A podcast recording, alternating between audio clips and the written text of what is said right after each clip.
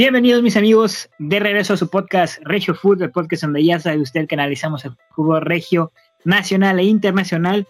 Y como es costumbre, me encuentro acompañado de grandes panelistas, de grandes analistas del fútbol, aunque a veces se, le chispea un poco.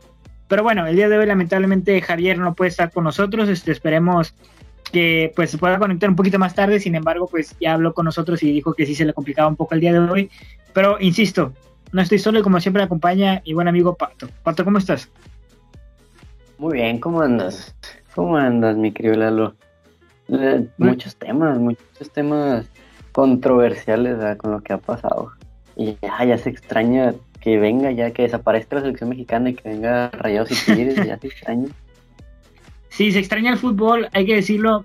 Nosotros hemos sido bastiones de la crítica de las fechas FIFA eh, porque no nos gustan. Y ciertamente la fecha FIFA ha hecho que el fútbol eh, eh, de liga se pierda. Lo hemos visto tanto en ligas europeas en donde hay jugadores que pues debido a la calidad que tienen, a la calidad de su fútbol, son llamados a selecciones para el momento de regresar a su equipo, regresan con lesiones, con desgarres, y se les ve muy mal ya una vez en su liga. Entonces, eh, Javier es mucho de esta idea de que no, es que para eso le pagan, para exigirle. Y sí, entiendo un poco esa teoría, esa, esa exigencia, ¿no? Que dicen muchos aficionados de, no, sí, qué bueno que les aplique el calendario, que para eso ganan millones.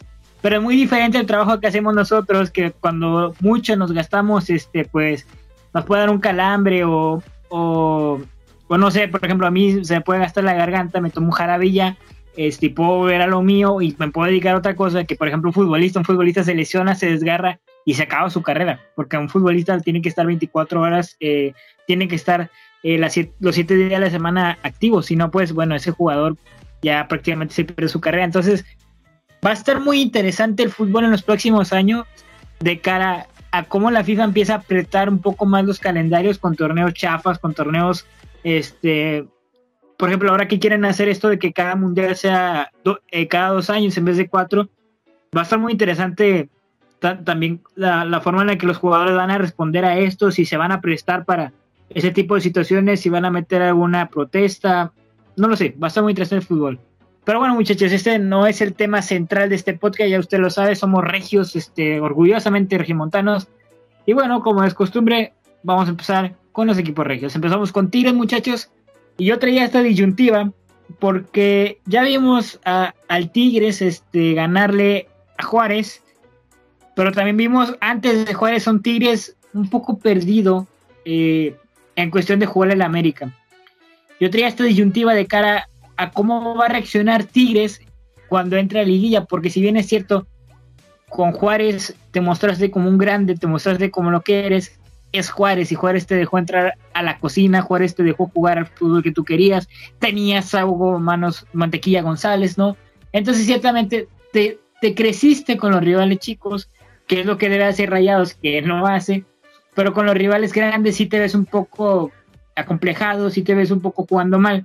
Entonces yo aquí a Pato eh, te quisiera preguntar, ¿tú qué crees que Tigres veremos en la liguilla? ¿Qué Tigres podemos esperar en esta liguilla? Del que siempre vemos, ¿no? No creo que porque no esté el Tuca vaya a, cambiar algo, ¿no? Siempre lo hemos visto que puede entrar en octavo, en séptimo, antes de que hubiera reclasificación, antes de que entraran 12, y es, es, un torneo totalmente diferente el, la liguilla, ¿no?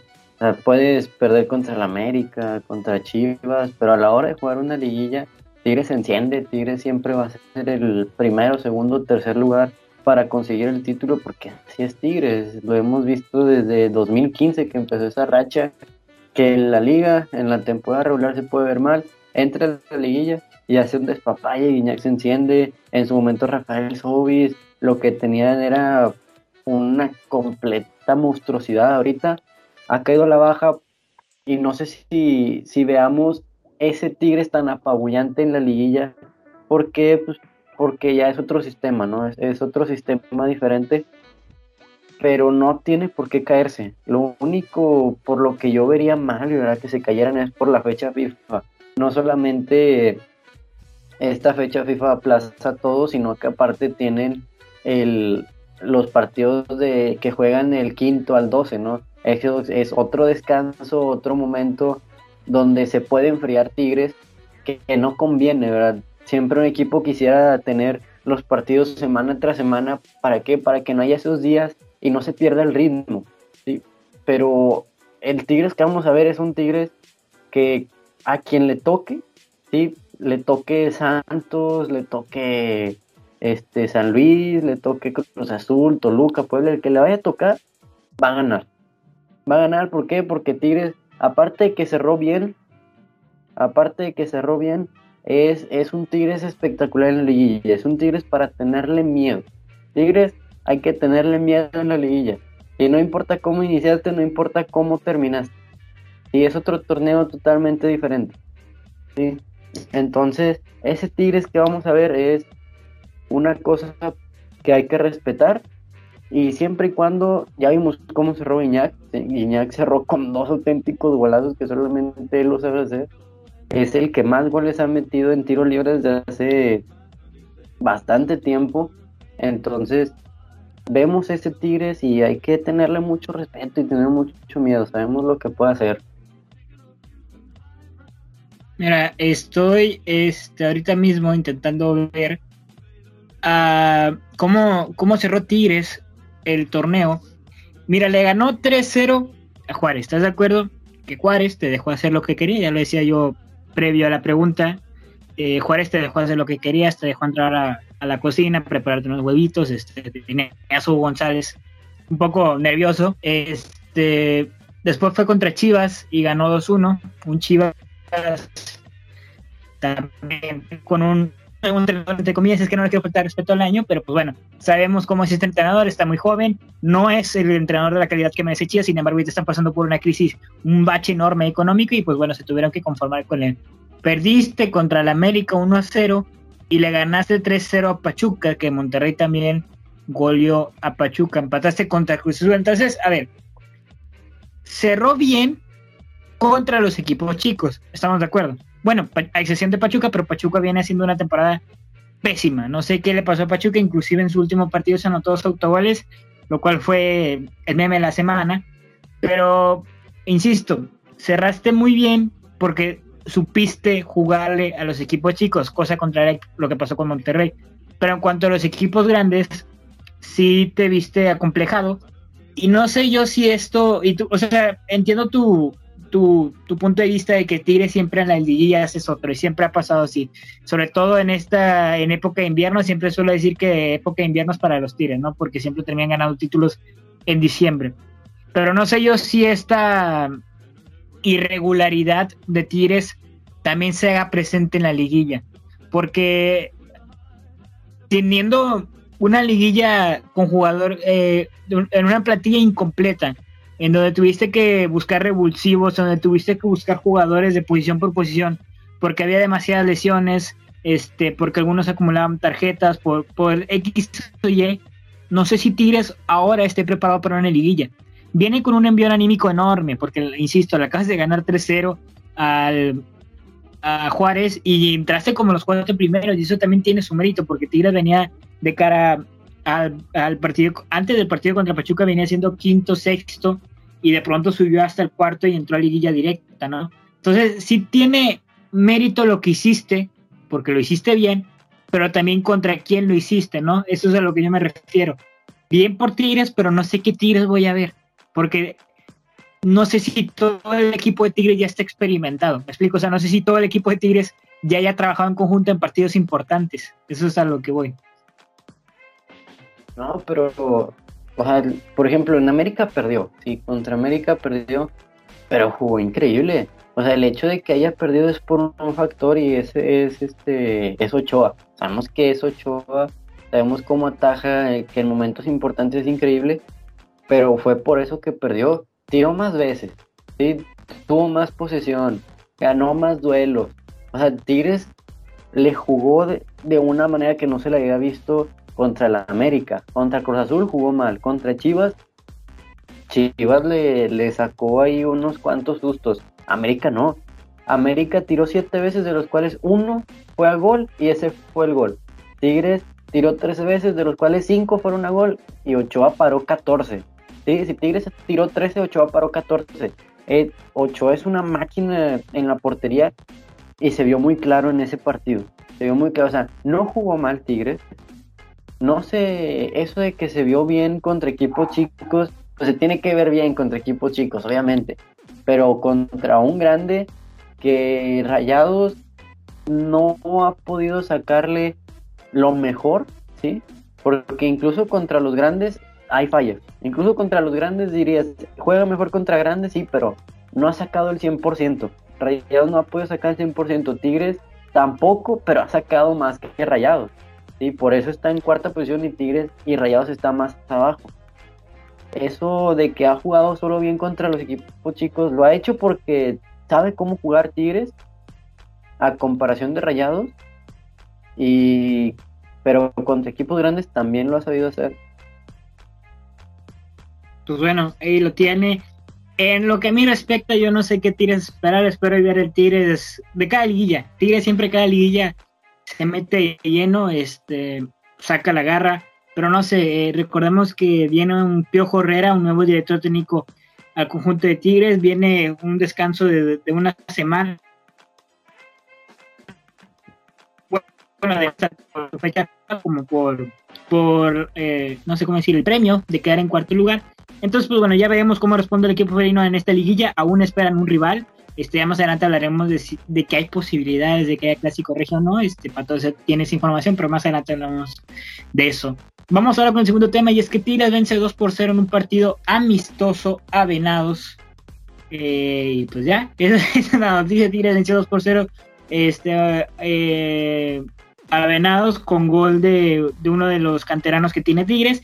Y el segundo gol de David Ayala con eh, asistencia de Florian Tobin. Ese también es tema porque Florian Tobin ya regresó a las canchas. Este, no sabemos si probablemente esté de regreso en el equipo de Tigres porque ya nos ha hecho esta finta, ¿no? Eh, en diversas ocasiones hemos estado en este podcast diciendo que, muchachos, este, ya Florian Tobin ya regresó y de pronto llega la noticia de la semana de que saben que se lesionó el entrenamiento otra vez. Entonces, pues bueno, hay que estar pendientes de esta información. Florian Tobin ya regresó, hizo la asistencia para el gol de David Ayala tampoco jugó todo el tiempo completo, entró de cambio alrededor del minuto 45, es decir, el segundo tiempo. Entonces, pues bueno, ¿qué podemos esperar de este jugador, eh, Pato Florian Tobin? ¿Y crees que, que va a ser factor dentro de Tigres para la liguilla? Y ahorita, ahorita, dame tu análisis y ahorita te, explico por qué. Porque, o sea, porque ahorita pareciera una pregunta al aire, ¿no? O sea, que no tienes datos, pero te digo. No, obviamente va a ser factor. O sea, obviamente. Una pregunta que hasta me ofende que me hagas esa pregunta con el glorioso Champón Dumont. O sea, ya vimos lo que hizo contra Gallardo y con Sebastián Vega. Les hizo un hijo. Les hizo o sea, toda una manada a Gallardo y a Sebastián Vega. En el poco tiempo que estuvo, les hizo una, una cosa increíble Florian Tubán.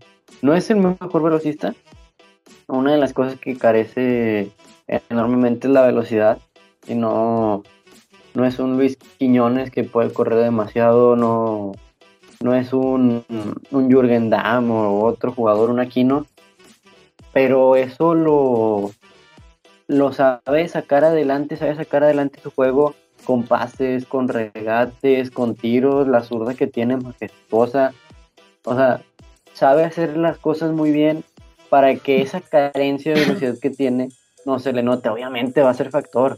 O sea, si tienes, si puedes ya tener a Guiñac al 100% como ya lo está, y a Florian como supuestamente ya lo vas a tener de aquí a una semana, sí, vas a tener una ofensiva junto con el diente, junto con Leo Fernández en la banca, Luis Quiñones por izquierda, que vayas a poner Tigres al 100% con su plantilla al 100 va, todos van a ser claves y como ya lo dije, va a ser, es otro torneo donde Tigre sabe jugarlo, ¿sí? Sabe jugar, Tigre sabe jugarlo, Miguel Herrera sabe jugar las liguillas, Y con Florian va a ser factor sí o sí.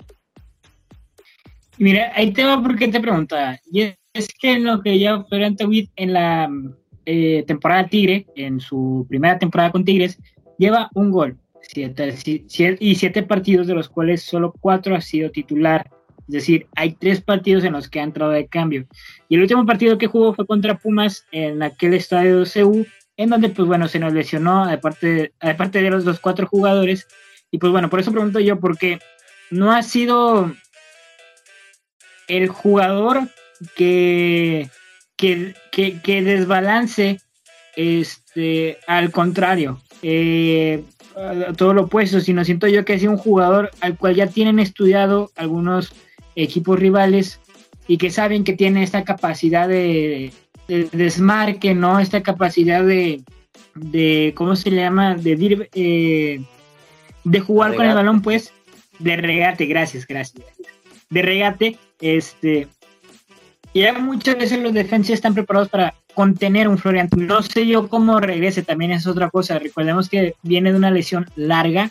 Este, aún no ha hecho trabajos eh, a nivel de campo, sino acaba de regresar a este partido amistoso contra Venados. Entonces, con Tigres hay una enorme cuestión de cómo va a entrar a la liguilla. Y no lo digo porque Tigres venga haciendo las cosas mal, no lo digo, sino porque existe toda una expectativa aún de cómo va a ser el juego de Miguel Herrera, de los jugadores nuevos que vienen acoplándose, del equipo completo, porque se, se tiene la esperanza de que pese a que algunos jugadores de Tigres, que son muy pocos, que fueron llamados a selección, regresen completos, este, sin ninguna lesión, y puedan ser titulares en el conjunto de Miguel Herrera, y ahora sí Miguel pueda tener el conjunto titular como, como lo quería desde el principio.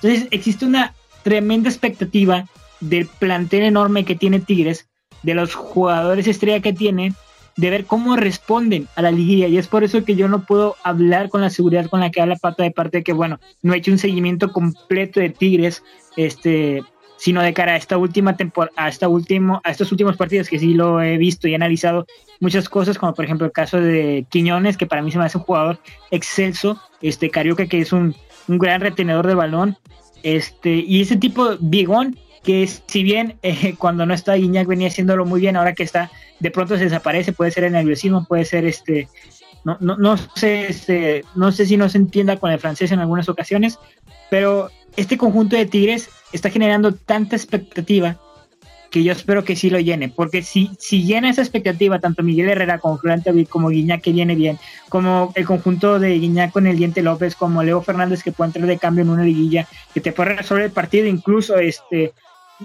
si lo hace así, Tigres está más que merecido para campeón. No me hablen de, del Atlas, no me hablen de América que viene con el solarismo, no, háblenme de Tigres si hace bien las cosas. Me explico, porque Tigres si hace bien las cosas con esos jugadores estrella, va a ser campeón dentro de ocho torneos. Va a ser la Juventus, porque la Juventus en Italia hubo un tiempo en que no lo puedes bajar. Así siento yo que va a ser Tigres.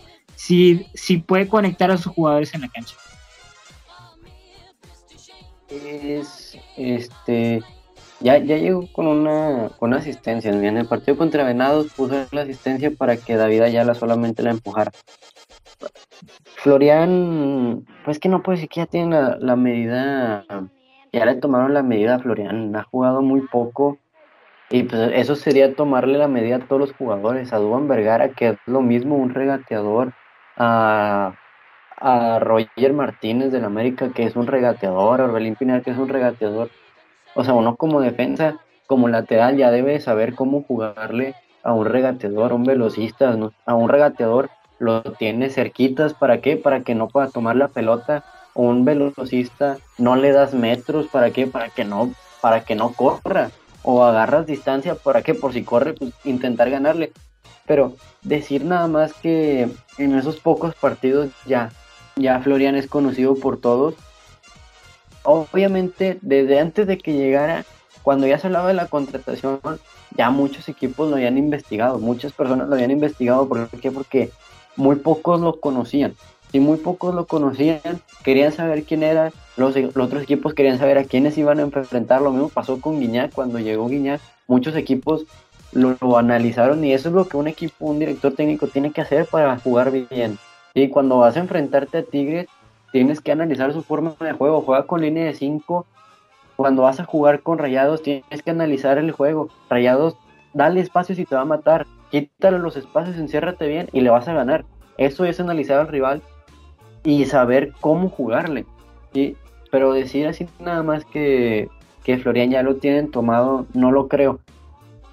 Ahora, Tigres este, ha demostrado en toda la temporada que sabe sobrellevar los partidos. ¿sí? Si va perdiendo 3 por 0, 2 por 0, sabe llevarlo, le mete corazón, le mete tanates para poder llevarlo. Ya vimos lo que hizo con León, estuvo cerca del 3 por 0, que hizo una huel, paró un penal y se vino para arriba Tigres y terminaron 2-2. ¿sí? Eso, eso es lo que sabe hacer Tigres, sabe llevar el partido. Si va perdiendo, sabe remontarlo. Si va ganando, sabe cuidar el marcador. Es un Tigres que con un Tuca no lo hubiera hecho, no lo hubiera hecho tan fácil. Se le da el mérito tanto a Tigres, tanto a los jugadores por cómo lo hacen, por no, no decir, bueno, ya vamos 3-0 perdiendo, ya vamos a nada más jugarlo. Para que no nos metan un cuarto, no. Es el vamos 3-0, vamos por el 3-3 y por el 4-3 si es posible. Y Miguel Herrera que hace los cambios adecuados. Si Miguel Herrera estás perdiendo, te están dando una paliza, te están comiendo el medio campo, ¿qué hago? Meter a Bigón. ¿Qué hago? Meter a Carioca. ¿Qué hago? Meter a Guido Pizarro en el medio campo. ¿Para qué? Para que puedan mantenerlo.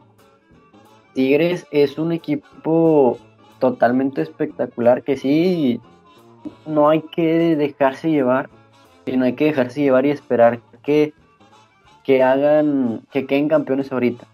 Y no hay que esperar eso porque no puedes esperar eso de ningún, de ningún equipo. Y decir, esta temporada tenemos que quedar campeones sí o sí. No, no, no puedes decir eso, no puedes asegurarlo. ¿Por qué? Porque hay sorpresas en el fútbol mexicano. En la, en la liga más competitiva hay sorpresas. Ya vimos el Atlas. O sea, el Atlas en qué momento te ibas a esperar que quedara en segundo lugar, que le ganara Rayados, que le ganara Tigres, que fuera la segunda defensa la segunda mejor defensa del torneo, ¿quién iba a esperar eso? ¿Quién iba a esperar que Chivas se metiera, que Puma remontara un 3-1 a Cruz Azul con el baboso de Pacerini? O sea, ¿quién iba a esperar eso? Nadie. Sí, no, por supuesto. Algunos pueden decir que, es la liga más competitiva y otros dicen que es la liga más este, chafa, más irregular. No lo sé, es una liga tan...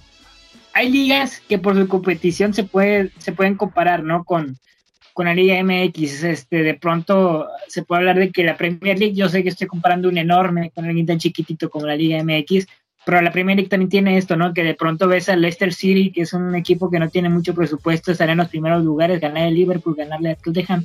Yo creo que en comparación en eso, no hay nivel futbolístico, entiendan en eso. La Liga MX tiene eso, ¿no? De pronto vemos un Atlas que tiene el un tercio del presupuesto de Monterrey y Tigres estar en segundo lugar y Monterrey este, estar en el, hoy por hoy en el décimo y, y, Tigres en el cuarto, ¿no? encima del Atlas. Es algo muy bonito que tiene la Liga MX. Mira, noveno. Es algo muy bonito que tiene la Liga MX y, no sé, este, mucha gente lo critica, pero yo también le agarro cariño a eso, ¿no? Este, ver de pronto cómo los jugadores, eh, los equipos pequeños dan su golpe y, y hace poquito de hecho me encontré un video que publicaba el Club Monarcas, eh, ahora el, extinto ahora Club Monarcas, de cuando le ganaron a Monterrey y con ese triunfo no solo entraron a liguilla, sino que evitaron el descenso. Fue, algo muy muy bonito lo hecho por en aquella ocasión por, por Monarcas. De hecho, acaba de este, ganar el Atlético Morelia. Acaba de terminar el partido de Atlético Morelia contra Rayado y ganó Morelia. ¿Cuánto ganó? 1 por 0. Pues mira, con este resultado. un desconocido total. No sé quién mete el gol. Este, con este resultado, Rayados en expansión queda fuera del repechaje y probablemente sea el último partido de Humberto Suazo, porque ahora ya entre como directivo. O ya veremos en las próximas horas, eh, días o semanas cuál es el nuevo papel de Humberto Suazo en, en la institución rayada y en esta liga de expansión. Este, en otros temas también, para ya terminar eh, con el punto felino, el Tuca Ferretti salió y entró ovacionado por la afición de Tigres. Este, también él, entre lágrimas, agradeció ese cariño que tienen. Y bueno, qué bueno que, Tigres, al igual que Monterrey lo hace con Bucetich, sepa reconocer, ¿no? Que pese a que lo corrieron entre abucheos y con mantos de fuera al Tuca, sepa reconocer que les dio la época dorada, que les dio las bases de jugar fútbol y que gracias a él Tigres es lo que soy. Sin el Tuca Ferretti, sin ganar títulos con un equipo tan pequeño como lo era Tigres en aquel entonces, no hubieran llegado las inversiones, no hubieran llegado las marcas, no hubiera llegado el propio francés. Entonces, mucho lo que hoy es Tigres es gracias a la dirección técnica del Tuca Ferretti por supuesto de la mano del, del ingeniero Alejandro, este, quien era parte del directivo de Tigres, que ahora ambos, que curioso, ¿no? Ahí podemos hablar de un pacto de caballeros y otra cosa, pero ahora ambos están en el conjunto de Juárez, intentando lo, lo mismo que hicieron con Tigres, intentando hacer con Juárez, pero bueno, ya es un poquito más, más complicado, diría yo. Y bueno, Miguel Ángel, eh, Miguel Ángel sí, sí, tienes razón. Miguel, Ángel, Tienes razón, tienes toda la razón. Una disculpa y yo me equivoco. Siempre, siempre que me que tenga que ver con nombres, nunca confíen en mí. Hágale caso, Pato, porque yo soy pésimo para los nombres. Me acuerdo mucho de las caras, pero de los nombres no. Este, ahora el último tema, pues bueno, eh, Nico El Diente López eh, quedó empatado con Berterame como el mejor goleador de la liga. El equipo de Tigres que venía haciendo todo mal, el equipo de Tigres que no tenía ofensiva, el equipo de Tigres que venía teniendo la peor defensiva, de pronto, sin, sin saberlo, sin verlo, terminó como una de las mejores defensivas. No puedo decir que está dentro del podium, pero sí está dentro de las primeras. Y terminó teniendo un goleador en uno de, de los periodos con menos goles en la historia de la Liga MX, con solo nueve goles. Este, bueno, el eh, Nico El Diente López y Berterame han quedado como campeones de goleo. Según me platicaba Javier, y espero que tú me confirmes esto, Pato, eh, el trofeo se lo dan al que en menos minutos metió más goles, algo así estaba. No, ¿verdad? Aquí se lo dan a los, a los dos. Sí, según yo, comparten trofeos, a uno para cada uno y a su casa festejar.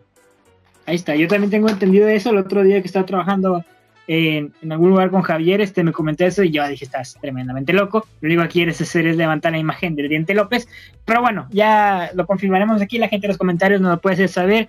Pero yo estoy con Pato, según yo, ambos comparten, eh, ambos dos, como se suele decir, comparten el trofeo. Y bueno, qué bien por, el, por Nico Diente López en su, eh, que es segundo torneo con el conjunto Ferín. Recuerdo mucho yo. Tercero, si no me equivoco. Sí, segundo tercero. Recuerdo mucho yo que fue él el que no fue al mundial, que lo dejó aquí el mismo Tuca Ferretti y bueno, ahora ha levantado a Tigres. Entonces, Qué bueno, qué bueno, por él. Porque no fue por, porque se lesionó. En esa ocasión se lesionó, igual que. No, nada más el diente eh, fue el. Y fue el diente y, Edu, Vargas. Edu Vargas, ¿no? Y Edu No, no recuerdo bien. Pero sí, Tigres terminó siendo una potencia. Fue el que más clubes anotó con 26 y una de las mejores defensas con 14 goles. El que más diferencia de goles tuvo dos. Y no le creían a Miguel Herrera. Muy mal, Ahí está, este, cabonísimo, llevando el conjunto de Tigres a lo más alto. Qué bueno, qué bueno, porque venía siendo muy criticado y tanto por su salida de la América, que venía siendo bombardeado por estos periodistas capitalinos que les encanta meterse en lo que no saben.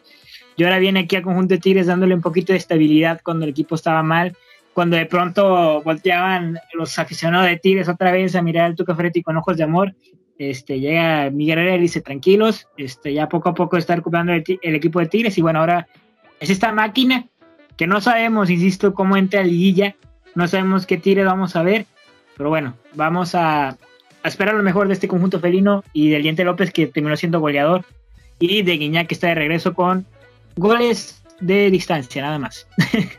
este, vamos ahora con el conjunto de ya metió un gol este en partido así en jugada contra Juárez, contra el mismo Juárez. Si no me equivoco. ¿Iñak?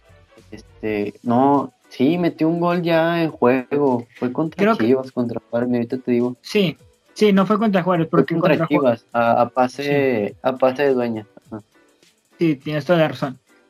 Ya con esto levanta, con esto ya, levantó Guiñac. Yo, yo lo dije, necesita un gol, no en, no en balón parado, necesita un gol en una jugada y ya con esto para arriba.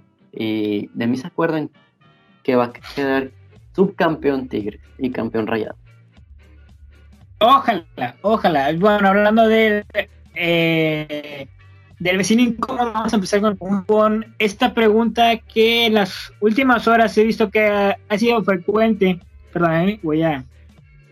Ahí está, perdón, una disculpa, este es que acabo de tomar y bueno, este una de las preguntas que ha sido frecuente en estas páginas de aficionados de Rayados, en estas páginas que se dedican a cubrir notas y de todo el entorno futbolístico de Monterrey, debe de Monterrey con el actual plantel que tiene, con el actual este eh, panorama futbolístico que tiene, buscar en el fútbol extranjero un delantero para poder eh, hacerle competencia a Funes Mori? Por supuesto, totalmente de acuerdo. Totalmente de acuerdo. Es que Funes Mori, bueno, más bien no Funes Mori, Rayados se ha cansado, bueno, no se ha cansado de traer delanteros malos. Benítez, este, Alberto, no, no, el paraguayo que ahorita está con San Luis, que no, no, Vareiro, Saldívar, que ese para Urreta Vizcaya. Urreta Vizcaya, que bueno, él es más que nada extremo, pero, sí, pero... no se ha cansado de traer malos delanteros. Trajeron a Jansen que de manera graciosa, ¿no? Lo que más le falta a Jansen es lo que mejor hace a un delantero, que son los goles, ¿no? O sea, mm. Jansen puede tener mucho físico, mucha pasión, le mete la entrega, va, corre, pelea, es el toro, lesiona, sin creer, ¿verdad? Pero lesiona y, no mete goles, tiene una pólvora. Es más, no voy a decir que tiene la pólvora mojada, no tiene pólvora. O sea, tiene la pata chueca el, el toro. 72 juegos con rayados, 21 goles, 4 asistencias y 13 amarillas. O sea, tiene la mitad de amarillas de goles. O sea, tiene 21 goles y 13 amarillas, la mitad. ¿Cómo es posible eso? ¿Cómo es posible que en, que en 72 partidos solamente tengas 21 goles siendo un, delantero que empezaste bien, ¿no? Empezó, ya vimos lo que hizo en su primer torneo que fue ayudar a Rayados a ser campeón pero de ahí ha venido a la baja totalmente. Deben de traer a un jugador que le quite la, titular, la titularidad a Funes Mori. Así, que se la quite. Que venga, haga un mejor rendimiento que Funes Mori y que se la quite. ¿Para qué? Para que Funes Mori también le eche ganas. ¿Por qué? Porque Funes Mori está en un confort total. ¿Sí? Sabe que esté o no esté, él va a ser titular. Si se, si se lesiona Funes Mori, meten a Funes Mori antes que Janssen. Así. ¿Por qué? Porque es más probable que Funes Mori lesionado te haga una asistencia, un pase, un pase clave un gol que Janssen en estos momentos. ¿sí? Janssen te sirve para cerrar partidos, te sirve igual que un Campbell. Dale la pelota a Janssen y van a necesitar tres jugadores del equipo contrario para quitársela. O sea, él te va a cerrar un partido perfecto, Janssen. Pero si ocupas goles, tienes que caer en Maxi Mesa, tienes que caer en Duan Vergara, tienes que caer en Jansen y ya. Esos tres. Sí, por supuesto. Y, digo, la otra opción que tenía el conjunto de Monterrey para no abrir el mercado y buscar abrir la chiquera era el plátano Alvarado, pero no sé, el plátano te puede servir para de pronto cabezazos, voleas, pero de cara a, ser un jugador que enganche, de cara a ser un jugador que tenga la calidad con los pies para desmarcarse, para retener el balón y tirar frente al arco, no es. Él está para recibir el balón ya casi enfrente de la portería y meter gol, más no para crear una jugada, no para desmarcarse, insisto. Entonces, Monterrey ahorita no tiene una cantera suficiente y ya vimos lo que sucedió con Monterrey y su cantera que la subió y de pronto ya ves cómo juegan y dices, ay, creo que hay que bajarla otra vez. Este, eh, no tiene la cantera suficiente como para buscar en, su cantera un jugador delantero que sea matón. Eh, lamentablemente el plátano está haciendo, bueno, lamentablemente el plátano no está cubriendo los zapatos de Funes Mori, pero está haciendo las cosas bien. No es este jugador que te pueda resolver un partido, no es este jugador en el que puedas confiar cuando Funes Mori no esté bien, pero sí puedes confiar, ¿no? Para cerrar un partido, para cuando Funes Mori este, igual y no esté con la puntería, digas, bueno, vamos a experimentar, esa es la palabra, experimentar, a ver cómo resuelve esto el Plátano Alvarado. yo, yo creo que si necesitas goles, yo creo que meterías antes a Alvarado que a Jansen, a mi parecer. O porque no meterlo, digo, yo, yo, yo siento que tienes que meter a los dos, porque mira, mira, ya yo, vi en rancho. Mira, este, la calidad que tiene Jansen para desmarcarse es lo que no tiene el plátano. Pero lo que no tiene, la, calidad que tiene el plátano para definir es lo que no tiene Jansen. Entonces, si es una mezcla entre esos dos, probablemente tengas, eh, si los metes a los dos como puntas, probablemente tengas ahí, este, no sé, una un matiz extraño de, de, de esto, un complemento de estos dos, ¿no? No, no, creo, porque se, te va a desmarcar Jansen y si no se te desmarca Alvarado, ¿quién se lo va a dar Jansen? Le va a tener que pegar él y de aquí a que meta gol Jansen se va a retirar primero. no, no, tienes que meter a uno porque aparte Rayados juega a, como está jugando, son tres mediocampistas y dos extremos y un solo, un solo punto. Está jugando al sistema que jugaba con el turco antes de, antes de Pizarro. Sí, porque ya cuando llegó Pizarro era dos contenciones y él atrás de nueve. Y ahora que no está Pizarro y cuando no estaba Pizarro era un contención, dos volantes y un nueve. Y que es el 4-3-3 de toda la vida. Entonces, debes de meter a uno de ellos y yo prefiero al Plátano Alvarado porque, porque es más probable que en estos momentos te meta gol a, que lo meta Jansen, que es lo que ocupas ahorita. Ahorita, ahorita que no tienes muchos goles, Monterrey no tiene los goles que tú digas que le sobran, ¿no? Por supuesto, si necesitas un delantero que, que te resuelva. Y ahora, de cara a esto también, digo, esto no lo agregué al temario, pero de cara a esto de que Monterrey busca algún jugador para completar la plantilla, se hablaba de que eh, Rodolfo Pizarro estuvo cerca, bueno, no estuvo cerca, estuvo de hecho aquí en la ciudad de Monterrey, este, no sé si resolviendo unos temas, pero aún no se tiene la información necesaria para afirmar que estuvo hablando con la directiva sobre su posible regreso. ¿Tú crees que el problema de Monterrey yo creo que no, la verdad, pero tú, ya es que la gente de pronto cae de nuevo en, olvidar lo que sucedió y por qué se fue, ¿no? Pero tú crees que el, que el problema de Monterrey se resuelva con la llegada de, de Rodolfo Pizarro? Que Pizarro te da, un estilo de juego diferente. Ya, ya lo vimos, de por sí solo Pizarro te cambia la alineación.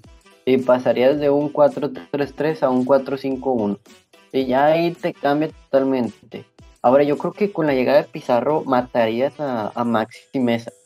Sí, porque Maxi Mesa es un jugador que entra y tira y que juega por adentro más que por afuera. Si juega por afuera, pues manda un centro y es espectacular los centros que manda. Si juega por adentro, te mete goles. Con Pizarro ya no va a poder entrar porque el que va a estar adentro es Pizarro. ¿sí? ya, te, ya matas ahí a un jugador. ¿Sí? Te da muchas cosas. Cuando estaba Pizarro, Charlie jugó más libre. ¿Por qué? Porque no se dedicaba a atacar. Se dedicaba más a su pase, a su juego, que es dar pases, que es mover la bola, mover los hilos, crear jugadas. Con la salida de Pizarro, se vuelve junto con Ponchito Alvarado en un atacante. Y le molesta mucho a Charlie Cerezo. ¿sí? Charlie no se siente bien, no se le ve bien cuando tiene que atacar. Y lo vemos en la selección mexicana. La selección mexicana juega igual que, Rayados, un 4-3-3, ¿sí? ¿Con, ¿Con qué? Con dos volantes, que es Charlie y uno más, que tienen que subir y bajar y meter goles. Y meter goles, meter pases, lo que sea, pero atacar. Y no se le ve bien a Charlie hacer eso. Entonces, ahí sí te da un plus. Digo, te cambia la forma de juego Rodolfo Pizarro. Ahora, no creo que venga. No creo que venga es verdad que con que de las posibilidades que tiene aquí en México, Rayados es la número uno. ¿Por qué? Porque Chivas no tiene dinero, pero y, nadie más lo va a querer. ¿sí? Nadie más. Tigres no creo que lo quiera. Para comenzar Pizarro no creo que vaya a jugar ahí. El América no creo que vaya a jugar ahí.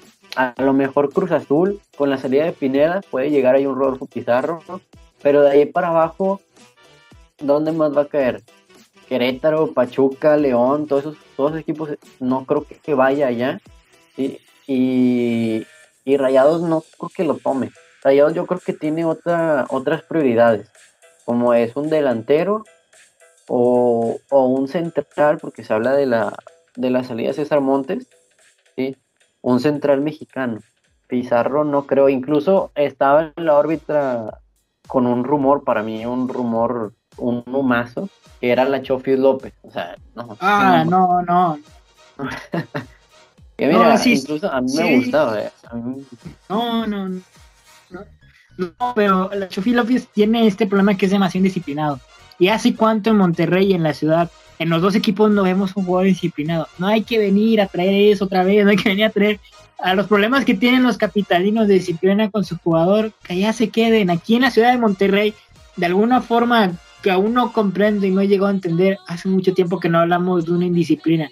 Sí, se ha hablado de que en, tiempos de COVID hubo fiestas de alguien, pero bueno, ahí este, entiendes que, por ejemplo, fue la boda de, del hijo de Vasco Aguirre, pues tiene que ir, es su hijo, ¿no? Este, fue el cumpleaños de uno de los amigos de, algún futbolista y fue a la fiesta, ¿no? Ahí ese tipo de disciplina dices, ok, está bien, pero los temas en los que estaba metido a Chafi López y dices, no, no, mejor que se quede allá en, en la MLS. Y si brillas porque está, si bien la MLS que ha crecido, pero también juega contra equipos que, ¿sabes, no? O sea... Ay, es que a mí me gusta la Chofi, la verdad. Cuando juega bien, es que con Almeida jugó de manera espectacular. me encantaba cómo jugaba la Chofi. Y yo creo que si viene Rayados, le va a pasar lo mismo. Va, va a despertar un interés. No es Chiva, ¿sí? Total, no es Chivas, no tiene a Mauri Vergara, no tiene a, técnicos que no saben. Y, y, vemos lo que, lo que ha hecho el Vasco. El Vasco levantó a Maxi Mesa, lo ha sabido explotar, levantó a Ponchito, ya no tiene tantas lesiones. Ha sabido, ha sabido levantar a jugadores y yo creo que le va a hacer lo mismo a la Chofis. Ojo, según yo, es un rumor demasiado grande y no creo que tiene más posibilidades de venir Pizarro que la Chofi. Pero estoy hablando de él más que nada porque a mí me gustaría, la verdad, que sí, llega y por gusto. Sí, claro, digo, al final de cuentas, esto de si llega un jugador o no, si te gusta o no, pues es eso, son, son gustos dentro del fútbol. Ay, me había asustado porque le piqué, pensé que me había salido. Este, dentro del fútbol, pues son gustos, este, a mí en lo personal no me gusta, pero entiendo que hay gente como tú, que hay gente como, no sé, el público que nos escucha, que sí le llega a gustar cómo juega este la Chofi López, eh, pues no sé, en, la MLS, cómo, cómo resolvió su temporada con Chivas. A mí lo único que me causa conflicto con la Chofi no es, con la no es su forma de jugar, es su forma de ser indisciplinado. A mí, de verdad, desde hace mucho que Monterrey y Tigres no tienen un problema de indisciplina y no quiero que traigan ese tema otra vez porque se te, se te indisciplina uno y disciplina a todo el vestidor, este, problemas de que si tiene fotos con la amante, que si tal, o mejor alejémonos de esos temas aquí en la ciudad, este, y encarguémonos de criticar lo único que sí sirve, que es el fútbol, ¿no? Este, y bueno, la misma... La última vez que llegó alguien que a mí me gustaba, le llamaron manos guangas, así que... Ah, te la bañaste. No, eh, ya vimos que el pato no tiene buen ojo. Este, cada vez que nombra un jugador. yo, yo de, este, de esto quería hablar también de, del delantero, porque a mí me gustaría que llegue Camilo, el de Toluca delantero, que la temporada pasada fue goleador. Entiendo que esta última no ha tenido una de las mejores temporadas, pero no solo él, sino todo el conjunto de Toluca. Entonces, digo, también he visto las enormes oportunidades que ha tenido frente al arco que ha rechazado, ¿no? Es, que las ha regalado. Pero, ¿a quién, ¿a quién te refieres? A Camilo, Alexis Canelo, perdón, de Toluca. Sí. Ay, no, no, no. No, ¿viste lo que falló contra Rayados? El poste que... No, no. Tráiganme la sí. mejor. no, por eso a lo que voy. Si lo exiges como conocemos el Vasco que sigue a sus jugadores, si lo eh, pones en el mismo paquete que es Rayados con Alexis, con Dubán, con, con Alexis, con Mesa, con Dubán, con este Funes Mori, si lo pones en este mismo paquete igual y vuelve a hacer ese digo, lo que yo propongo es apostar otra vez lo que tú odias tanto que ha apostado Monterrey por demasiados delanteros que han salido mal. Eso es lo que yo propongo con Monterrey, apostar por este Alexis Canelo y ver cómo nos sale. Igual y nos sale bien, y tengo razón, pero igual no sale mal. Al final de cuentas, amigo amiga que nos escucha, este amiga, no sé cómo te identificas, este, estamos especulando demasiado. Esto no es información oficial, estamos ya hablando de los gustos que tenemos cada quien sobre que llega un jugador. Este, bueno, esto mismo, este tema de que si llega un delantero o no, no es que la directiva o de que tengamos ya la información aquí en mano para decir, no es que la directiva está buscando un delantero, no. Es lo que la afición y a través de varias páginas de Monterrey se está hablando de que, bueno, buscan un delantero, quieren un delantero porque creen que para, hay que traerle más competencia. Ese es el tema con los Rayados de Monterrey y su letal delantera que ahorita no está tan letal. Este, vamos a pasar con el tema de que si veremos el Rayados de CONCACAF o el de Liga contra América de cara al partido de repechaje. Monterrey contra Cruz Azul, perdón. ¿Qué, qué, escribí yo? Sí. No, no, no. No, no, sí, sí lo escribí bien. O sea, mira, ahí te va. Veremos el Rayados de CONCACAF. Es decir, si vamos a ver el Monterrey que le jugó al Cruz Azul con un 4 a 1, 4 a 2, perdón. Este, espectacular, pases de, espectaculares, este, definiciones. No, no, no, ese Monterrey era el Real Madrid, ¿no? O si vamos a ver el Monterrey que jugó contra América atrás, este, no buscando hacer gol, sino más bien no recibirlo, este, no caer en fuera de lugares, este, guardar a esos jugadores. Esa es la pregunta que yo quisiera traer. Porque, si bien es cierto, Monterrey, a diferencia de Tigres, ya que los contrastes, ¿no? Estos dos equipos, Monterrey, con los equipos grandes ha crecido, pero con los equipos chicos ha sido, no sé, el Zacatepec. Monterrey no ha sabido responder a los equipos chicos. Ahora, de cara al repechaje que ya tenemos hecho, ahorita al final, si gustan, la decimos. Monterrey va a jugar contra un Cruz Azul en el Estadio Azteca. Ya se definió que se va a hacer en el Estadio Azteca. Estadio Azteca que Monterrey ya conoce bien. Un Cruz Azul que Monterrey ya conoce bien, que no es el mismo que jugó contra Concacaf. Contra Concacaf venía de un bache. Aquí también viene un bache, pero viene recuperándose. O sea, no es el mismo Cruz Azul desangelado. Poco a poco está recuperando su nivel yo, mi disyuntiva es, ¿qué Monterrey voy a ver? Si el Monterrey que se guarda de medio campo para, atrás, intentando no recibir gol, y ya con el balón, a ver qué nos inventamos, vamos a ver el Monterrey que va contra todo, metiéndole cuatro goles a Cruz Azul y tan solo recibiendo dos. vamos contra Cruz Azul a un partido nos ha ido bien. Contra Cruz Azul no, no nos ha ido mal. Tenemos hasta eso una buena un, un, buen este no me equivoco desempeño en los, en los últimos partidos contra Cruz Azul pero hay que hay que mejorar ya sabemos la, la defensa y, más que nada el medio campo. El medio campo lo sufrimos demasiado y con jugadores muy buenos que tiene Cruz Azul, como lo es Romo, como lo es este Pineda, que juega por ahí, con Vaca. Tiene jugadores muy buenos en medio campo. El Piojo Alvarado. El, el Piojo Alvarado que juega por las bandas. Hay, hay que mejorar ese medio campo, que es lo que a veces nos falla, ¿no?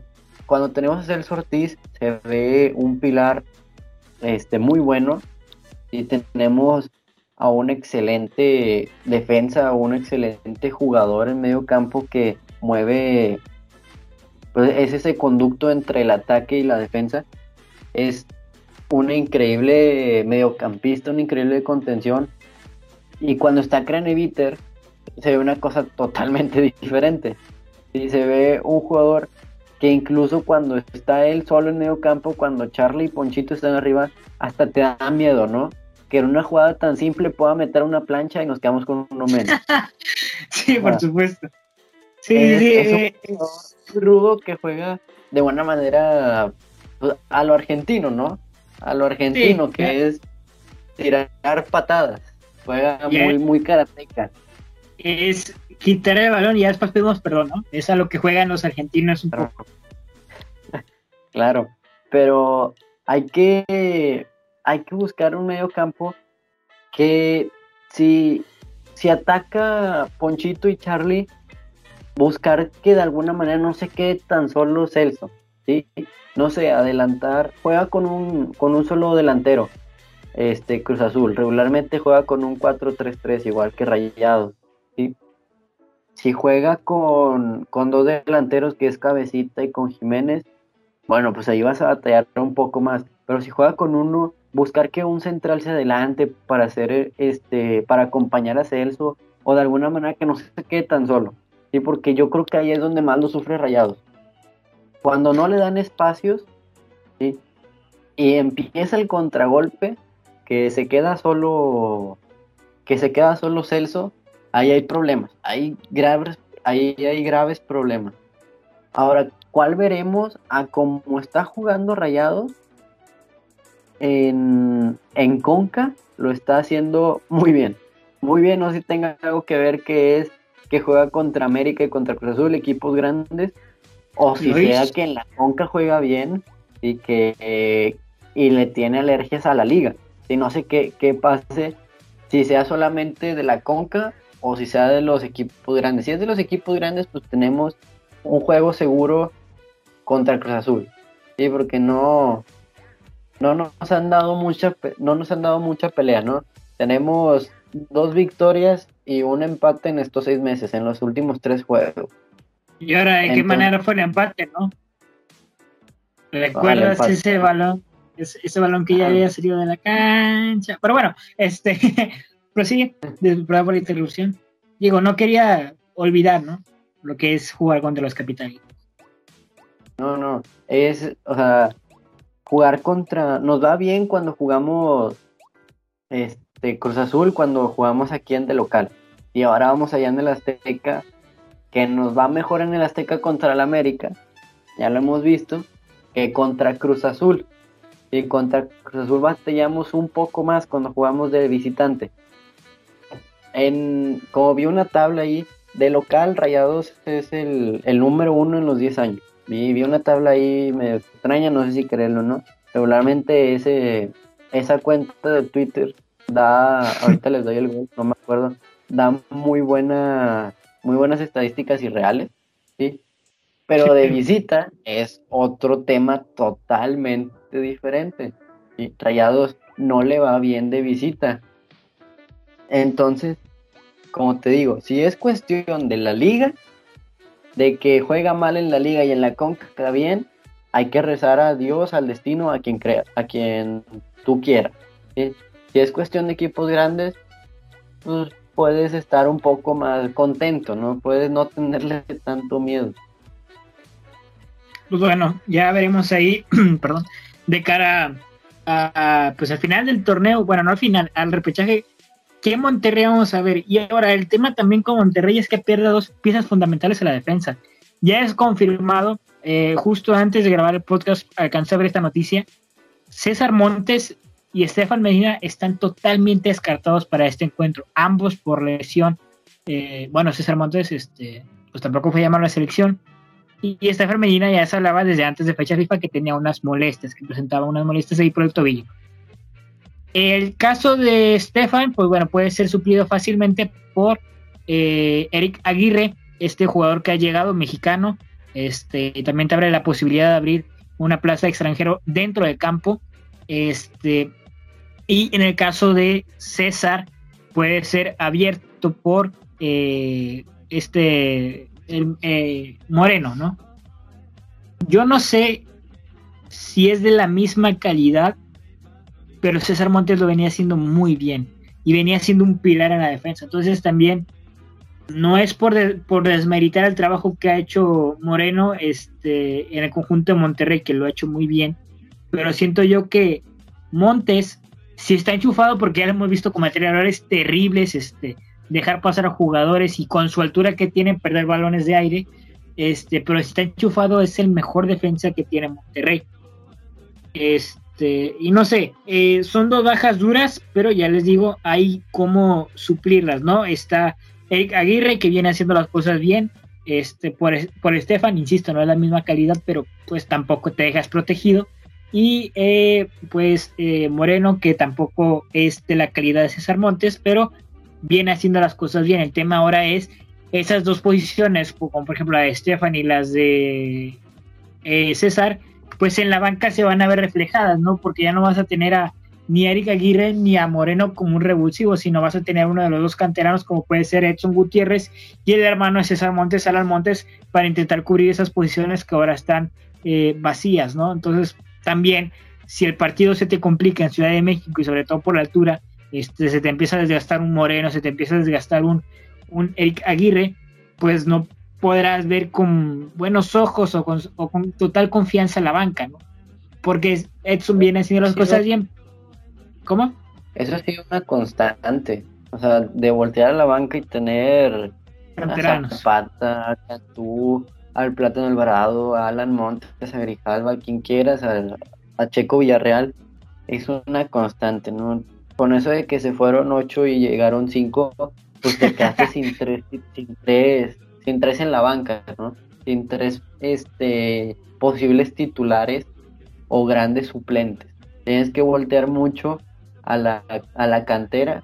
Y quieras que no, pues sí, está sacando mucha cantera está sacando muy buenos. Ya ves el hermano de Montes, ya ves el Plato Alvarado o Zapata en el medio campo. Está sacando muy buenos jugadores. Pero para que te ayuden en partidos importantes, lo dijimos en la final contra América, para que te ayuden en partidos importantes va a estar complicado. Sí, digo, no me río, me río no por mal, o sea, no por falta de respeto, sino porque esa frase ya la tiene tatuada este el Vasco Aguirre cuando de pronto le preguntan, oye, es que pues, los canteranos o las seleccionados, no, es que que se fueron ocho y llegaron cinco, pero bueno, este, también quienes se fueron, ¿no? Se fue a Viles que no haciendo nada, se fue a Pavón, que ya, está, que ya no te jugaba los 90 minutos, entonces ese argumento eh, suena más a pretexto que argumento, pero, pero bueno, este sí. Eh, es lo mismo tener a, a Cantú, no irme muy lejos, que a Jonathan González, y no es lo mismo tener a un Cantú que ha tenido pocos minutos de titular, a un Jonathan González que ya ha jugado finales, y no, es lo mismo. Sí, sobre todo, por ejemplo, en ese entonces mirabas a la banca y tenías una habilidad surtado que seguía siendo el tronco que es, pero decías, no, puede resolverme algo, ¿no? Y ahora volteas a la banca y ves un platanito, este, ves a, a quién más te gusta, Ángel Zapata, este, y dices, es que no sé, o sea, no sé cómo va a jugar, no sé si va a entrar enchufado, eh, va a entrar nervioso, pues probablemente, normalmente lo que pasa con los canteranos cuando entran en partidos que le exigen demasiado es que se hacen expulsar. Entonces, también el tema de Monterrey. El hijo de Mohamed, duró segundos adentro y dio un planchazo que eso era para que lo sacaran de la temporada. Me risa ese, desde ese momento histórico que va a quedar, bueno, grabado, es que justo entra y, el comentarista dice, no, se esperan muchas cosas buenas de él, este, me, han hablado maravillas de este muchacho y luego, ¡pum!, planchazo y roja Este, pero bueno, ese, es un tema muy lindo, muy histórico en el conjunto de Monterrey. Este, déjame ver, navega, Pato, navega en lo que consigo los temas. Este, eh, ah, bueno. hasta lo dije, contra Cruz Azul no nos va bien de visita. En los últimos 10 partidos de visita Cruz Azul, hemos perdido 5, hemos empatado 4 y hemos ganado 1. y ese 1 fue el de la Conca Champions contra ese 1 por 0 con, con remate de Maxi. Bueno, no nos ha ido bien con Cruz Azul de visita en el Azteca o, o en el Azul como antes, donde antes jugaba. Sí, claro, bueno. Son cábalas al final de cuentas, este, esperemos. Es que, bueno, no son cábalas, sino son hechos, pero no representan eh, una preocupación de cara al Vasco Aguirre, ¿no? Decir de que no, es que no nos ha ido bien, no, es, es más que nada el análisis y los palmares que ha tenido Monterrey. Pero bueno, ya veremos, insisto, cómo resuelve el Vasco Aguirre esta, este, estos baches que ha tenido, que ya no sabemos si es por gusto o no, ¿no? Porque cuando juegan contra los equipos grandes, cuando juegan partidos a muerte, ves un Monterrey que pues, se compara con el Real Madrid, pero cuando juegan partidos de relleno, este, duelos de relleno, sí ves ahí a un, Monterrey que se puede comparar fácilmente con Chiapas, ¿no? Este, no, o sea, no el estado, sino Jaguares de Chiapas. Este, pero bueno, cerrando con el equipo de Monterrey, ya tenemos listo, justo el día de hoy a las 11 de la tarde, si no me equivoco, salieron las fechas del repechaje por fin, negociaciones tardías de cara a los derechos de las televisoras, que si tenían un programa, que si no. Y bueno, el sábado 20 de noviembre a las 19 horas en el estadio Tecate, si no, sí, creo que es Tecate, es, bueno, el estadio de Santos, pues, va a jugar Santos contra San Luis, repito, sábado 20 de noviembre a las 7 de la tarde. Es, es que su, TCM tiene, es, es no me acuerdo que era TCM, pero bueno, cállate. Este, y ese mismo sábado, 20 de noviembre, a las 21 horas, en el Estadio Cuauhtémoc, va a jugar Puebla contra Chivas. A ver, Pato, de esos dos, tus eh, pronósticos. Este, Santos va a golear 3 por 0. Confío en Berterame, pero no tanto. Y Puebla, nada, Puebla gana 2 por 1. 2-1. Muy bien, yo voy con un empate y posible un empate de 1-1, 2-2 este, de Santos y San Luis y posiblemente se resuelvan penales a favor de, Santos, es obvio, ¿no? Este y de Puebla y Chivas, yo también creo que va a pasar Puebla, pues porque eso es Puebla, ¿no? Y Chivas viene siendo un desastre. Eh, el domingo 21 de noviembre, es decir, el día siguiente a las a las 17 horas juega en el estadio Nemesio 10 Toluca contra Pumas. Este Pumas que entró al repechaje de una manera extraordinaria, milagrosa y que hizo de nuevo sentir el corazón este, de la máxima casa de estudios, la UNAM. Este, y de ese mismo día, a las, eh, 7 a las 7.15, el domingo 21 de noviembre a las 19.15 horas en el Estadio Azteca van a jugar Cruz Azul contra Rayados. Recordemos Cruz Azul tiene el estadio vetado por los gritos homofóbicos, entonces va a ser a puerta cerrada. Eh, ¿Tus pronósticos, tus pronósticos para todos estos dos partidos? Toluca Pumas, va a ganar Pumas. Mira va a ganar Pumas contra Toluca, 1 por 0. Y Cruz Azul, obviamente, va perder contra Rayados, pero no voy a decir el marcador. Me lo reservo por miedo.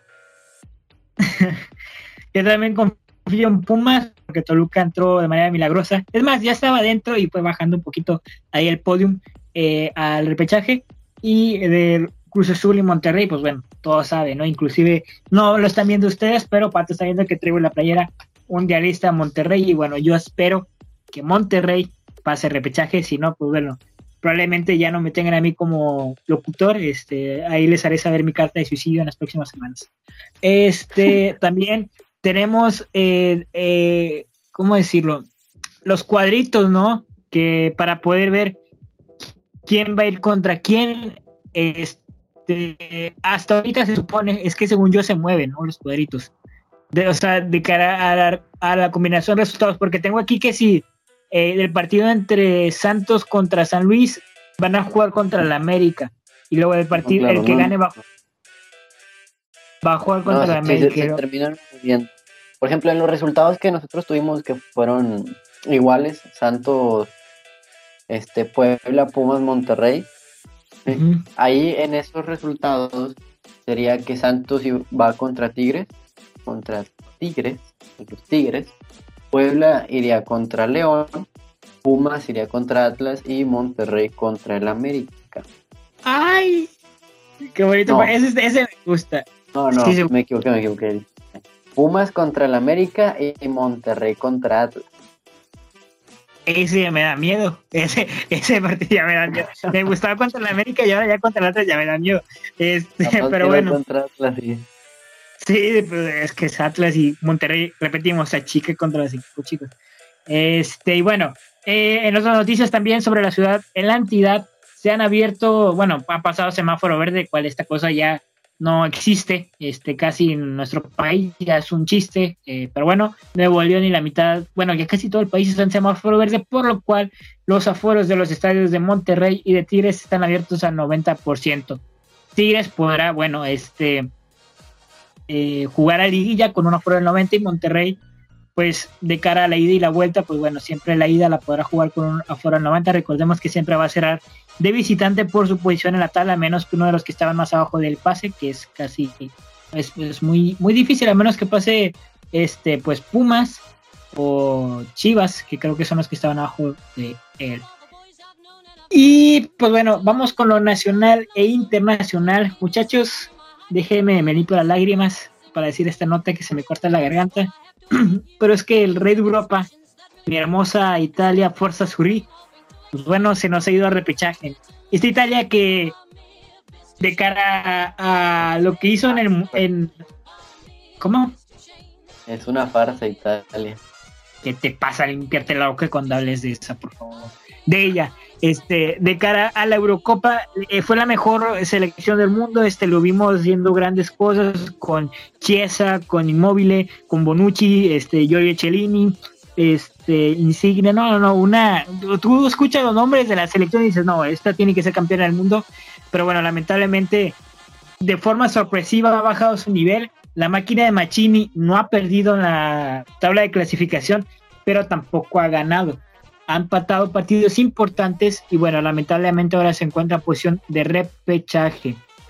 Ahora, otra selección importante que se ha ido a repechaje y no es importante su selección, sino su jugador, es Portugal. La Portugal de nuestro Dios Cristiano Ronaldo, con dudosas decisiones arbitrales, se fue también al repechaje. Ahora, Pato, yo te quiero hacer esta pregunta. Ya hemos visto que la MLS nos ha superado, ¿no? Este, ya hemos visto que con CACAF se ha vuelto a Estados Unidos. Yo te quiero preguntar, ¿México es el hijo eterno de Estados Unidos? No, creo que no, hombre, ¿qué te pasa? Limpiate la boca cuando hables de eso. Este, eh, Estados Unidos, es que yo no, no hay que decir que Estados Unidos nos ha superado. No, no hay que decir eso. Más que nada, Tata Martino es un viejo terco que no sabe cómo jugar los partidos. Esa sería la definición correcta de lo que le está pasando a México en este momento. Ojo, ya, ya vi la alineación con la que va a jugar México este contra contra Canadá. Yo no es por ser mala onda ni por ser negativo, pero va a perder México. Negativo, Willy González. Lo, dije contra, contra Estados Unidos desde el momento en que vi la alineación otra vez. Va a perder contra Estados Unidos, no es por nada, pero lo cumplí. Ah, se cumplió. Va a perder contra Canadá. Claro. Bueno, incluso contra Canadá veo más factible un empate. Pero voy a explicar lo de Estados Unidos en el partido anterior. En el partido anterior México jugó con Ochoa en la portería. Excelente portero, nada que dudar, ya sabemos lo que puede hacer Ochoa siempre. Jugó con Johan Vázquez y ¿cómo se llama? Este, el Cata Domínguez. Con Johan Vázquez y el Cata Domínguez.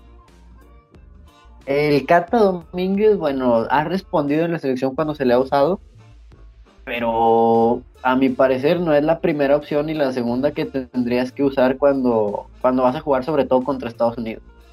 Jugó con el Chaca Rodríguez por derecha, que no es mal jugador, pero ahorita, eh, actualmente, el nivel que tiene es pésimo. Pésimo, mal, mal, mala onda. Y Gallardo, que también está mal. Y Gallardo está mal. ¿Quién sería el suplente perfecto de Gallardo? un jugador que ahorita está en Bélgica rompiéndola con su equipo, que es este Arteaga. ¿Por qué no lo llaman? Porque el técnico, como ya lo dije, es un viejo terco que no quiere hablar, que no quiere llamarlo, a pesar de que es el mejor lateral izquierdo que tenemos en el momento. No le quiere hablar, ¿por qué? No sé. No es sé. El es, el, es, el, es el técnico, te pregunto yo. ¿Es el técnico o son estos directivos de siempre de la selección mexicana que ponen siempre a sus, a sus vacas sagradas y no las mueven, o que si no se paga cierta cosa que no quiero decir, no entras dentro de la selección. Te pregunto, ¿te parece que es el Tata Martino? Sí, a mi parecer sí. A mi mm. parecer sí, porque es lo mismo que está pasando con el Chicharito. Es lo mismo que está pasando con el Chicharito. Es lo que pasó con Arteaga fue en las Olimpiadas. En las Olimpiadas Arteaga lo llaman le dicen, pues ocupamos que juegues, queremos que juegues. Arteaga dice que sí, y después a los dos días dice, de que inicie las Olimpiadas, dice que no, que porque tiene un asunto, un asunto importante. El asunto importante, no sé cuál era, pero subió una foto en su Instagram. Ya sabemos que los jugadores son bien inteligentes y suben todas las pruebas, todas las evidencias al Instagram. Subió una foto al Instagram donde su, su problema personal no era nada, ¿sí? Y pues la selección obviamente el Tata lo toma mal. Más que nada porque pues mintió, ¿no? Se, se vio mal eso de que, de que mintiera, de que dejara morir. Ahora sí, de que dejara morir. El, la, el castigo, pues era claro, ¿verdad? Te vetamos uno o dos partidos, ¿no? Te regañamos.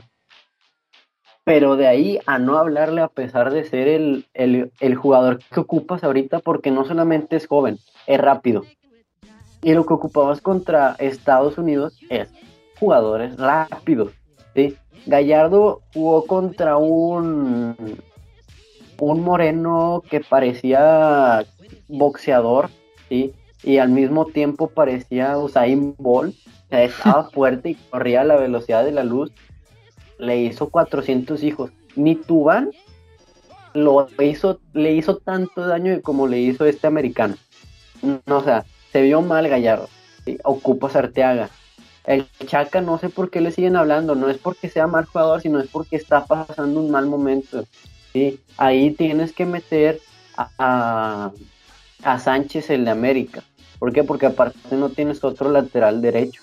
Si es Chaca o es Sánchez, si no me equivoco, se llama Sánchez, hijo, se me fue el nombre ahorita. Sí, Jorge Sánchez. Es uno de esos dos y el que ahorita está mejor es el del América.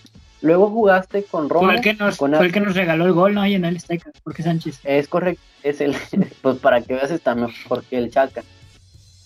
Y luego jugaste con, con Álvarez, con Romo y con Herrera.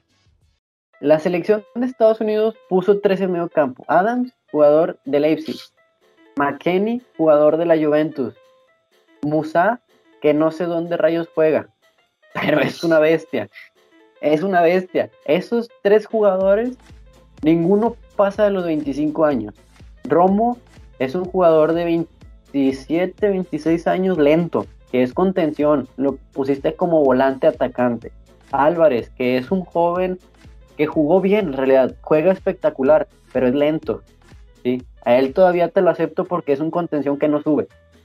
Y Herrera, jugador de 31 32 años que juega en el que juega, pónganle comillas, en el Atlético de Madrid y es lentísimo.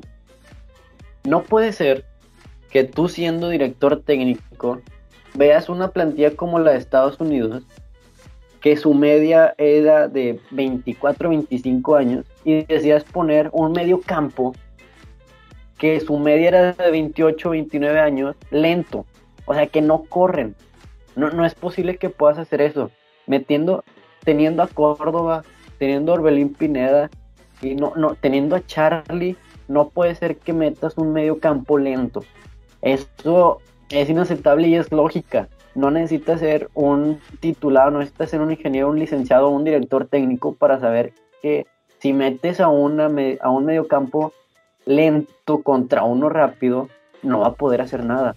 Ponle que Herrera en lo táctico, en la inteligencia, en, lo, en la veteranía que tiene, se va, va a poder retener la bola, quitarse a unos jugadores, pero luego si la pierde, de aquí a lo que baja, ya te hicieron dos contragolpes y te metieron cinco goles. ¿Por qué? Porque es lento. Igual Romo. Él es contención y lo pones como atacante. A esa no es su posición. Su posición es competirle a Álvarez como contención, como defensa. Y los de arriba, Jiménez, pues bueno, es el mejor delantero ahorita que tenemos. Lozano es el mejor jugador mexicano y le tenemos que quitar, le tenemos que poner una estatua en lugar del ángel de la independencia a Lozano. Y Corona está mal. Corona ahorita de ser el mejor jugador en Portugal pasó a no tener minutos en Portugal, pasó a ser banca de la banca. Ahorita no está bien Corona, está perdido. O sea, por favor, hay que entender y hay que dejarse de terquedades que ahí deberías de poner al Piojo Alvarado, deberías de poner a Córdoba, a Orbelín Pineda, a quien quiera. Pero Corona no está bien. Es más, hasta Antuna ahorita está mejor que Corona. Entonces, es eso es lo que pasó contra Estados Unidos. Contra Estados Unidos no, yo a mí se me hace que Estados Unidos no nos ganó. Lo perdí, lo perdimos desde la formación táctica. A mi parecer. Y es por eso, muchachos, que yo nunca he apoyado a la selección mexicana, porque no me quiero clavar en temas tan controversiales como los de Pato. Pato tiene un análisis que es correcto, o sea, yo no le puedo negar nada de lo que ha dicho, todo el planteamiento que ha hecho es, bueno, el Tata se equivocó, Ahora yo les pregunto, ¿ustedes creen que un entrenador, alguien como el Tata, haya decidido esa traer esos jugadores, haya decidido a fuerzas meterlos a la cancha? No sé, no, no creo. Y hasta que se vayan los directivos, hasta que dejen de haber vacas sagradas, hasta que deje de existir el pacto de caballeros realmente, porque sigue existiendo, pese a que siga que no, en, en la selección mexicana es cuando voy a, a decir volver a apoyarla el que yo apoye a Italia no es una chiflazón, es una convicción.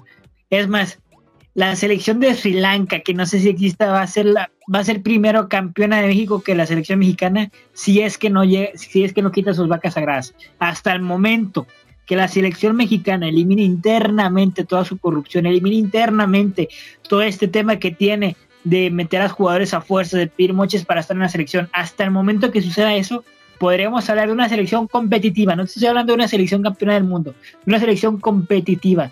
Pero hasta ese, hasta en ese entonces veremos, hasta en ese entonces apoyemos. Ahorita no, tenemos nada que apoyar. ¿Qué apoyamos? ¿Qué, miseria estamos apoyando? ¿Qué jugadores tan lamentables estamos apoyando? Estamos viéndole todo ese espectáculo de liga a Estados Unidos y Estados Unidos está comiendo en, a nivel selección. Eso es lo que está haciendo ahorita México. Está dando lástima a nivel internacional. Yo por eso ya dejé de apoyar a la selección mexicana para no clavarme en estos temas. Y ahora la selección mexicana tiene un partido importante contra Canadá. Y no es el tema de que la selección mexicana es más grande que Canadá. No es el tema que la, que la selección mexicana tiene un fútbol más interesante que Canadá. El tema que está moviendo toda la gente, toda la afición, todos los medios, es que va a ser mucho frío y va a nevar. Señores, tenemos jugadores de... Tenemos... Estos no existen jugadores de calidad que te pueden jugar con ese clima muy bien al fútbol. Es cuestión de analizar, es entender que no puedes jugar a velocidad en ese campo porque el balón se va a detener. Es cuestión de entender que los pases van a tener que ser cortos y no largos porque el balón no te va a llegar. Y el frío no te va a justificar que pierdas contra una selección de Canadá que es mucho inferior que tú. No se trata de hacer valer tu localidad, se trata de saber jugar fútbol. Pero bueno, es el tema que yo traigo con la selección con esta excepción mexicana que siempre va a ser lo mismo y no esperen llegar a pasar después del quinto partido si es que no quitamos todos estos temas de corrupción. ¿Algo más que deseas agregar, mi querido Patito? No, sería todo. Yo ya me fui enojado. Yo también estoy enojado. Vámonos ya todos. Muchas gracias por estar aquí en una emisión más de este podcast. Este, nos alargamos un poquito. Nos gustaría alargarnos más, pero siempre traemos el tiempo correteado. A nombre de Javier, que no estuvo presente, les agradecemos su presencia. Este, síganos en todas nuestras redes sociales, se encuentran en Facebook, Instagram y ya como th arroba th lion of guion bajo repito th lion lion of guion bajo así nos encuentran en Facebook e Instagram en YouTube e, y Spotify eh, ah, bueno, y en TikTok nos encuentran igual, TH Lion off guion bajo. En YouTube y Spotify nos encuentran simplemente como Lion.